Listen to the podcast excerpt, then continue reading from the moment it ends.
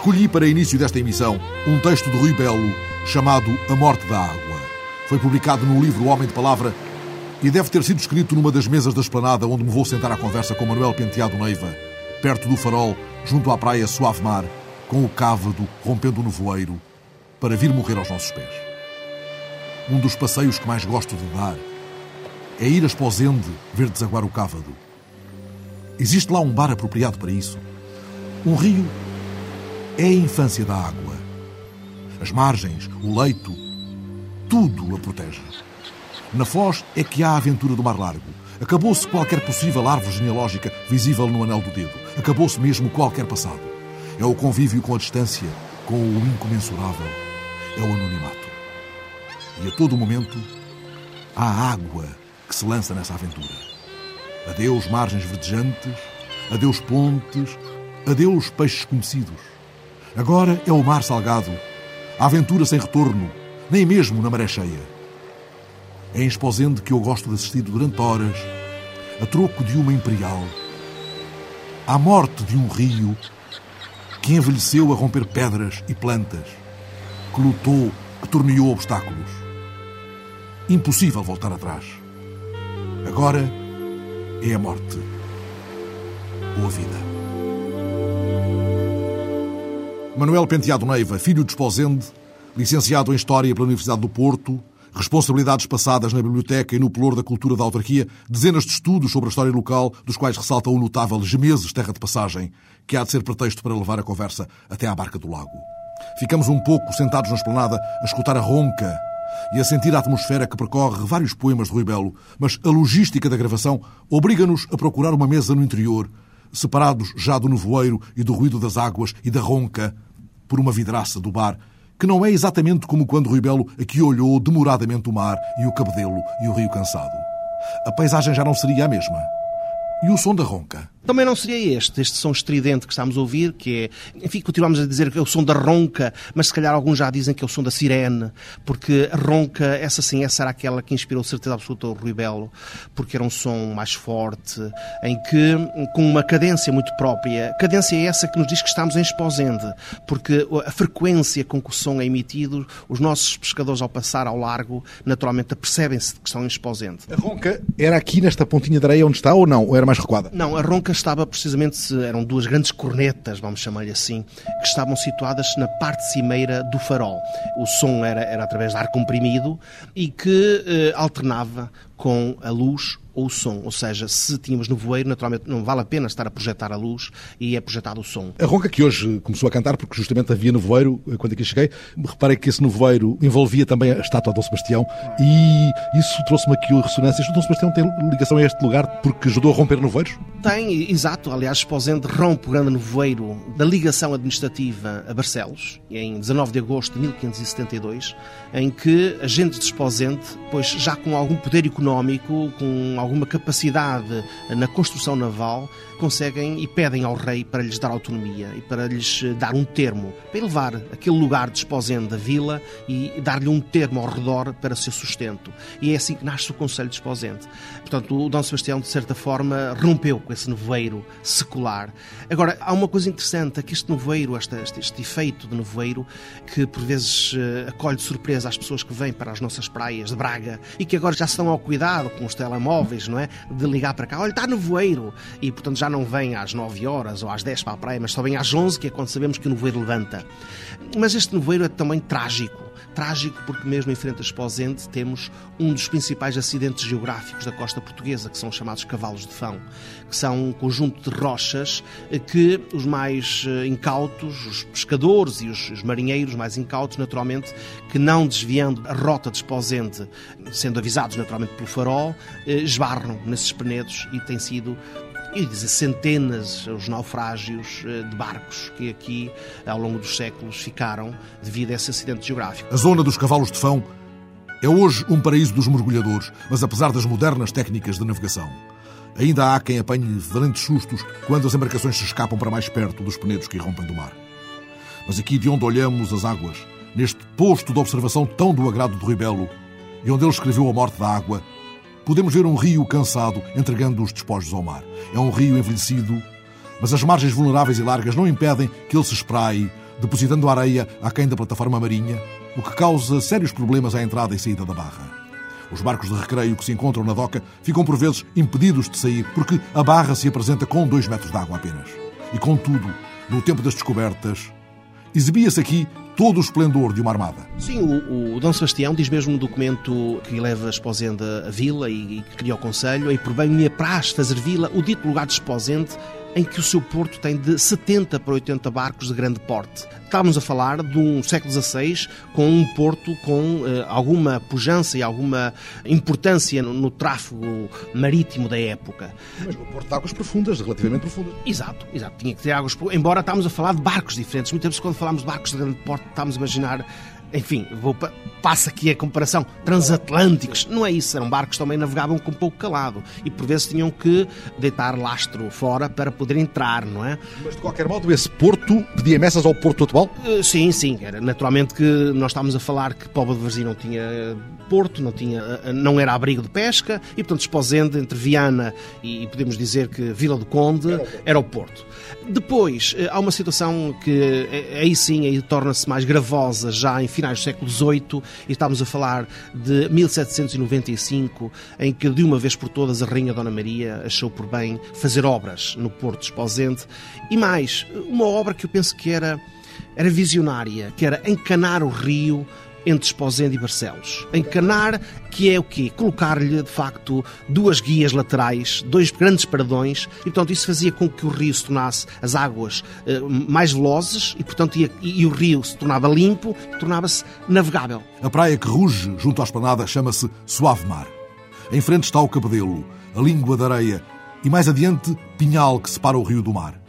O cávado não consegue romper estas areias que, devido à erosão, mudam constantemente de forma. Podemos até dizer, Manuel Penteado Neiva, que o cabedelo muda de dia para dia? De maré para maré mesmo, é? porque eh, com a erosão costeira, o movimento das areias aqui na nossa costa faz-se de norte para sul. Se temos que proteger, e aqui a norte do Conselho foram feitos uma série de enrocamentos para proteger algumas praias que estavam a ser, eh, enfim, a sofrer erosão, a sul os efeitos são terríveis. E portanto nós temos aqui em Esposende um pequeno perdão em que, para reter as areias da tal praia de Suave Mar, que já teve quilómetros e quilómetros de areal, neste momento infelizmente vai perdendo esse areal, para retermos as areias a norte, elas são roubadas a sul. O que é que temos a sul? O cabedelo. Portanto, o cabedelo acaba por grande parte das suas areias andarem constantemente movediças. Ora, numa extensão de quase 20 km entre a Apúlia e São Paio de Dantas, este cabedelo vai abraçar o Pinhal e esse encontro feliz de pinheiros e dunas é hoje zona protegida onde é vedada a construção. Estas são as dunas de Eugênio, as dunas onde Eugênio de Andrade caminhou muitas vezes e aonde foi convidado a regressar pelo meu interlocutor Manuel Penteado Neiva, ao tempo vereador da Cultura de Esposende. Ele hum, gostava imenso e, e, escreveu grande parte, pelo menos se inspirou grande parte da sua obra, quando fala do mar e das dunas, referem-se sempre ao mar de Fão e, ou ao mar de Ofir e às dunas de Fão. O Eugênio, juntamente com Ernesto Veiga de Oliveira, eh, gostava imenso de passar férias na Barca do Lago. Era a sua casa, de, o seu quartel de repouso e depois adorava vir manhã cedo até Fão, até às dunas de Fão e fazer grandes passeios, se calhar passeios selvagens. Ele achava que as dunas eram, tinham quilómetros e quilómetros sem ninguém, desertas, dunas desertas. Gostava imenso desse ambiente. Num desafio que eu lhe lanço para vir revisitar as dunas de Fão, ele, ele faz-me uma pergunta que me deixou embaraçado e disse-me: Se me prometes que as dunas estão como as conheci, eu vou.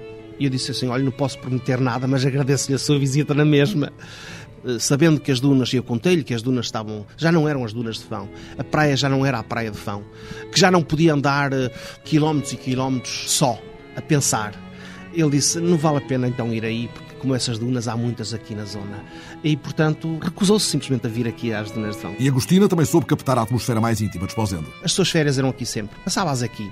E escreveu um texto lindíssimo em que ela achava interessante porque definia Esposende como duas almas exposando como a terra de duas almas. Uma, aquela onde nós estamos agora, aqui sentados a ver o rio, e que era a alma das gentes da praia, das gentes do verão, das gentes que vêm para cá passar férias, que não estão preocupados com nada, querem descansar, trazem vícios da cidade, fazem os encontros citadinos aqui neste espaço, e a alma do sul, que é a alma piscatória, a alma das gentes do mar, com pregões, com palavrões, com uma azáfama completamente diferente daquela das gentes do norte. E portanto ela identifica muito bem essas duas almas, a alma do sul e a alma do norte. Memórias do suave mar e de uma neblina que arronca nem sempre fura, neste lugar onde Rui Belo escreveu a morte da água, a morte do cávado, que um pouco antes da foz se alarga num bojo a que os daqui chamam lago. O lago com a sua antiquíssima barca e a sua santa e as suas festividades. É, é o sítio onde, onde já não se sentem as marés do mar. Portanto, onde podemos dizer que é o limite quase da água salgada. Quando a cunha da água salgada entra com a subida da maré, provoca correntes, naturalmente. E esse local é o local onde já não se sentem os efeitos da corrente, daí ter sido possível, desde a Idade Média, estabelecer aí uma ligação entre as duas margens que se celebrizou e que o Dom Manuel disse que certamente era a obra pia mais importante do norte de Portugal, que era a Barca do Lago. Era uma barca eh, que tinha um nome engraçado, que era a Barca por Deus. Porquê? Porque passava de graça todos os peregrinos que caminhavam para Santiago de Compostela. Manuel Penteado Neiva acaba, aliás, de publicar um grande levantamento sobre este lugar, Gemeses, terra de passagem. Gemeses é a freguesia de Esposende, cuja joia da coroa é a Barca do Lago e que tinha a Casa do Barqueiro, onde estavam permanentemente quatro barqueiros que tinham a obrigação de 24 horas sobre 24 horas passar todos os peregrinos que solicitassem. O seu sustento era feito através de um peditório, de, uma, enfim, de um dízimo que as pessoas eh, vizinhas, das freguesias vizinhas, tinham por obrigação pagar aos barqueiros o sustento fosse ele em batata, batata, enfim, mais recente, mas em milho, em tudo que era géneros, tinham que lhe pagar e até algum dinheiro para o conserto da própria barca. E ainda há barqueiro? Não, infelizmente não há barqueiro. Há um projeto da Câmara Municipal, projeto esse que já tem alguns anos e que se tentou candidatar ao Programa Operacional da Cultura no sentido de revitalizar a barca, porque há projetos, há fotografias da barca e tentar, de certa forma, repor alguma história em momentos específicos específicos do ano. Não era propriamente obrigar as pessoas a passar, porque já temos pontes, não é? Mas era simplesmente recriar alguns momentos históricos. A passagem de pessoas importantes da corte, salteadores, eh, peregrinos importantes de outros países, como o abade de Claraval, por exemplo, e que Infelizmente, nos disseram que não era um projeto de grande interesse cultural e, portanto, chumbaram o projeto. Mas isso não fez esmorecer o culto da Senhora do Lago neste território onde são conhecidas grandes devoções ligadas ao mar e aos caminhos. Não é por acaso que temos aqui em Apulia a grande devoção é a Senhora da Guia, em Fão a grande devoção é a Senhora da Bonança, em Gemeses a Senhora do Lago, em Belinho a Senhora da Guia, em Esposendo o Senhor dos Mariantes. Portanto, ou seja, há uma série de devoções todas ligadas ao mar e aos caminhantes. E, portanto, essa também é uma delas. E há um São Bartolomeu do Mar. Bem, aí eh, podíamos dizer que era o mar do misticismo e dos rituais. Penso que não há ninguém no país que em 24 de agosto não gostasse de vir às praias de São Bartolomeu do Mar para prever ou para evitar a gaguez das suas crianças, a epilepsia, e portanto vem até São Bartolomeu do Mar e, de uma forma, de um ritual que ainda hoje permanece, mergulham os adultos sozinhos, naturalmente, no número ímpar de ondas, 3, 7, 9, são números mágicos, ou então entregam as suas crianças a banheiros vestidos de oleado, vestidos de, agora de oleado, mas antigamente com uma, uma branqueta, que era o vestuário de ir ao sargaço, e entregam as suas crianças aos braços desses banheiros e fazem naturalmente a chorar. E eu chorei imenso quando me entregaram na mão de um banheiro para me mergulhar nas ondas, naturalmente para exorcizar os medos. Contra os medos, em São Bartolomeu do Mar, contando as ondas na semana que trouxe a espuma breve da tragédia de imigrantes africanos perdidos das boas graças do mar. Um tribunal de Siracusa confirmou esta segunda-feira a prisão de cinco passadores nigerianos acusados de terem lançado ao mar, no início de setembro, já perto das costas italianas, 13 imigrantes clandestinos. Os sobreviventes da viagem confirmaram que os imigrantes foram lançados ao mar ainda vivos quando foi detectada uma avaria e os alimentos começaram a faltar. O argumento invocado foi o de que eles traziam má sorte ao resto do grupo. Segunda-feira, ativistas de uma organização de defesa dos faróis fizeram-se em barcos pneumáticos ao largo de Pointe de Urras, na Finisterra da Bretanha, numa ação de protesto contra a crescente degradação dos faróis de alto mar, de que o caso mais inquietante é o do farol de Armen, erguido em 1880, talvez o mais notável farol do litoral francês. E, claro, um dos que se encontram em mau estado, literalmente abandonado, desde a automatização em 1990. O presidente da Associação de Defesa dos Faróis chamou a atenção para a necessidade de salvar um património marítimo único e fez as contas.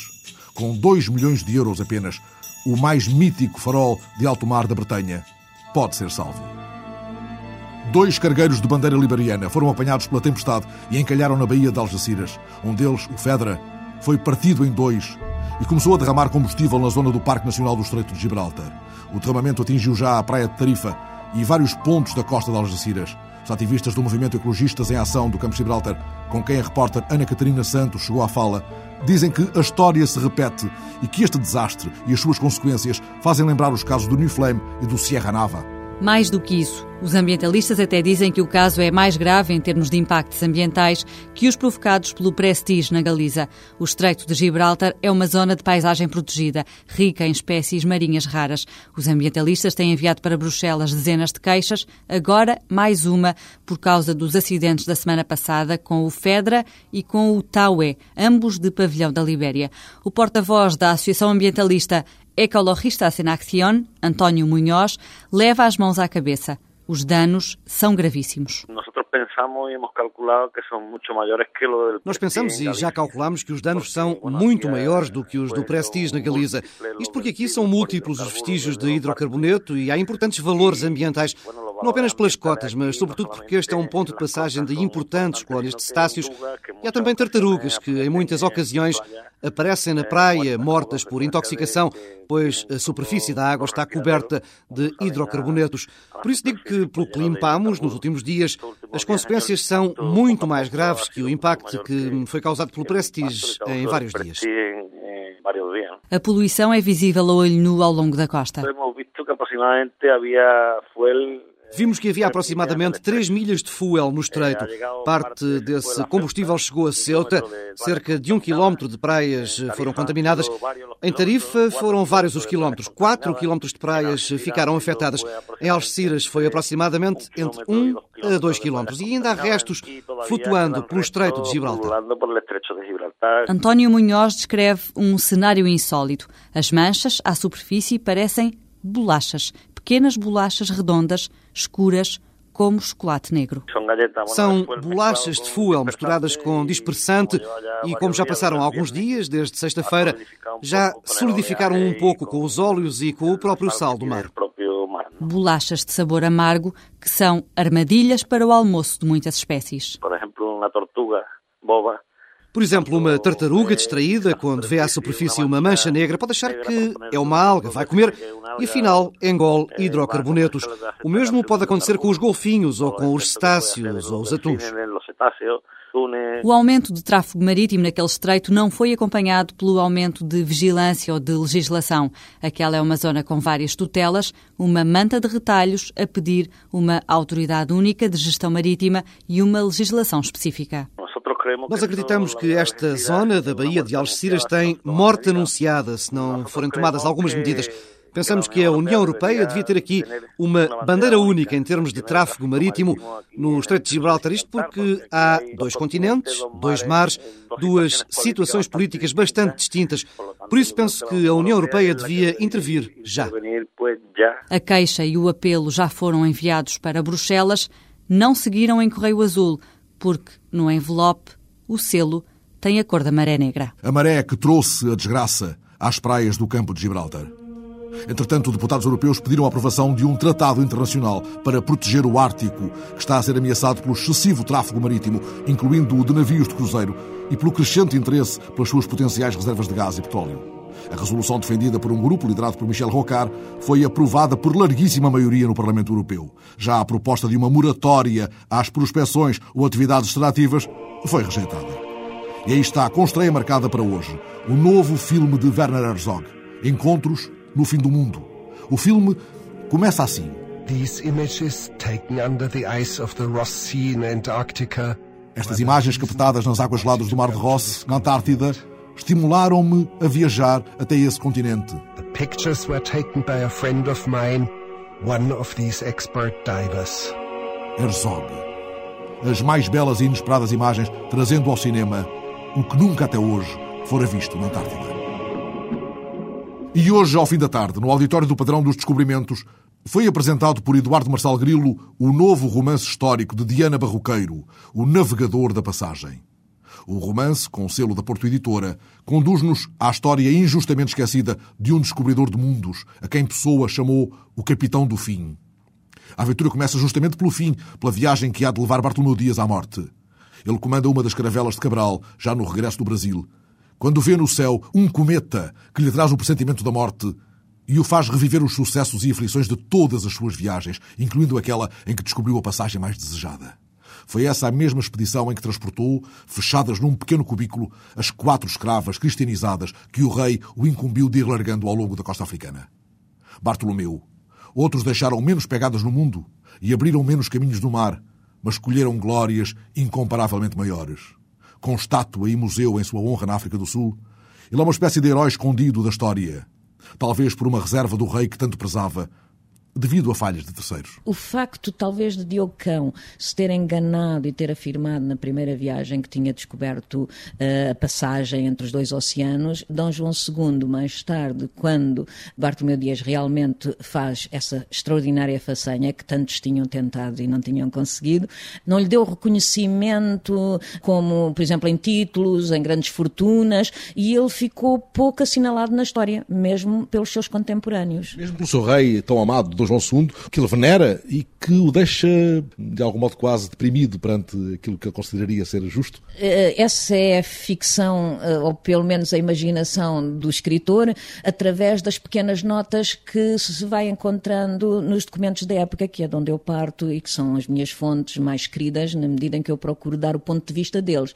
Presumi que este homem, eh, que tinha trabalhado a vida toda para três reis, porque ele começa com o Dom Afonso V, sobretudo Dom João II, e depois apanha os uh, cinco anos, os primeiros cinco anos de Dom Manuel, não se vê a ganhar o prémio que eu presumo que ele desejaria e que lhe seria natural, que era chegar à Índia, uh, fazer a viagem que o Vasco da Gama vai completar, porque ele fez o caminho mais difícil. Vasco da Gama, na parte desconhecida, foi muito pouca, porque mal chegou a Sofala, já tudo aquilo era conhecido hum, daquele lado oriental da África. Não aconteceu assim com Bartolomeu Dias, o herói deste romance, o navegador da passagem.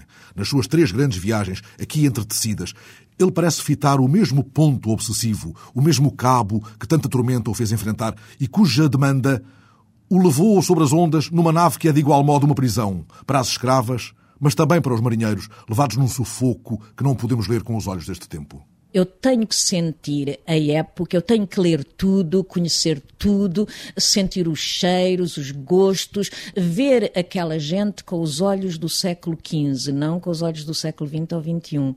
E por isso tenho que partir de pequenas notas minúsculas, muitas vezes, às vezes até ditas pelo homem que escreveu, pelo tal velho, que segundo dizem que escreveu o roteiro do Vasco da Gama, da viagem do Vasco da Gama, é nessas notas, é dos poucos que falam de Bartolomeu Dias, onde ele esteve, que eu tenho que criar esse clima naquela gaiola terrível, mal cheirosa, podre, de gente de 60 pessoas, às vezes mais, que eram flores que não se cheiravam, em muitas ocasiões eram assassinos e tudo mais, a viver durante um ano e tal em circuito fechado, em que o inferno são os outros, como diria o Sartre. Lá vai, nesta sua viagem, Bartolomeu Dias, com a missão de rumar a sul, sempre a sul, e ir deixando em pontos precisos da costa africana as quatro escravas que transporta.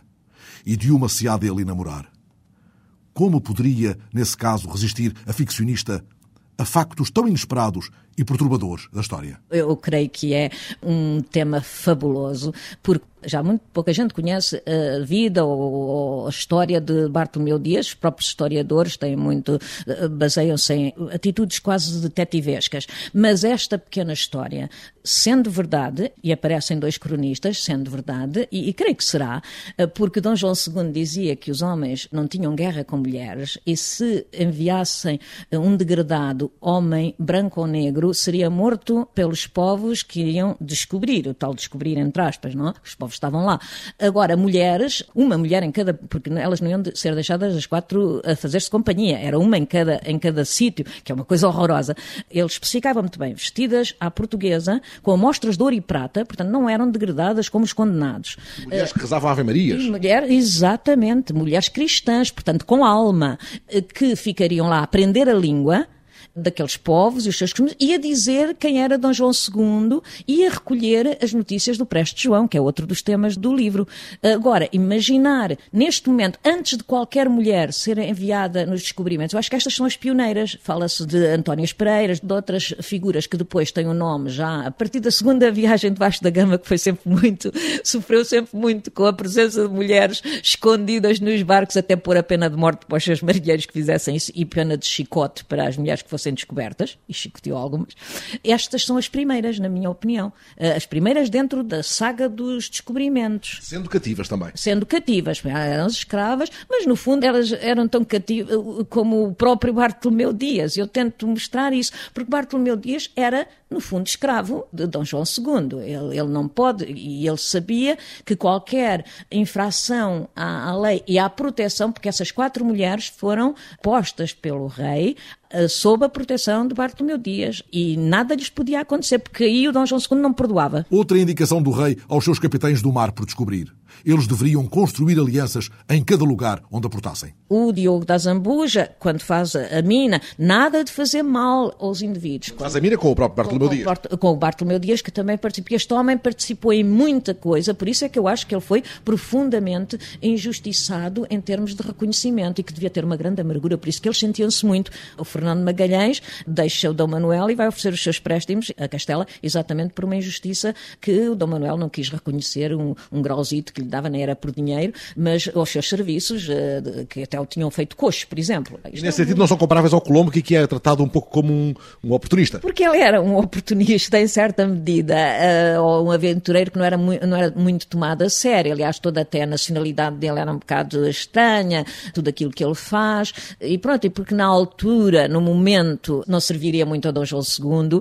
Mais tarde, quando há exatamente estas viagens todas, o Dom João II ainda lhe escreve uma carta a dizer que ele pode vir, é bem recebido que lhe perdoam todas as dívidas e tudo que ele tinha uh, feito. Portanto, há esse jogo todo da política e dos interesses e aquela guerra com Castela, com a Isabel Católica e o Fernando. Isabel era, digamos, o representante feminino, o equivalente feminino de Dom João II. Eles respeitavam-se muito. Aliás, quando ele morreu, ela disse: Ha muerto el hombre. Anda a conversa às voltas, como Bartolomeu, quando torneou, sem o saber, o cabo do fim. Esse é o ponto no mapa que o parece obcecar nas três grandes viagens que fez. Sendo que no romance, neste romance O Navegador da Passagem, de Diana Barroqueiro, hoje apresentado no padrão dos descobrimentos, tudo começa na última viagem do Capitão do Fim. Eu considerei que para dar a, a, vida dele mais completa, também havia um perigo que era ir tomar uh, um assunto muito conhecido que é a descoberta do Brasil mas ele participou e teve papel fulcral, e isso é descrito na carta do Pedro Vaz de Caminha, nessa viagem. E além disso é a viagem onde ele vai morrer, às portas do Cabo, que é estranho, parece o destino, porque o João de Barros diz que o Cabo, e o Luís de Camões vai aproveitar a ideia, que o, monstro Adamastor estava à espera dele para tirar a vingança, e vingou-se daqueles cinco barcos. Ele desaparece nas águas, ele, ele morre mesmo, o irmão perde-se e vai fazer um percurso incrível até é o primeiro que chega ao Golfo de, de Adém e toda essa zona, e depois desce e chega dos 60 homens, vêm 13 que parecem fantasmas. Ele faz essa viagem. Portanto, a viagem do Brasil, para eu não me afastar muito do assunto, é aquela do presente acaba de sair da viagem do, do, Brasil, portanto, o romance começa quando ele deixou, há uns dias, o, uh, o Brasil, recém-descoberto, e está perante o cometa.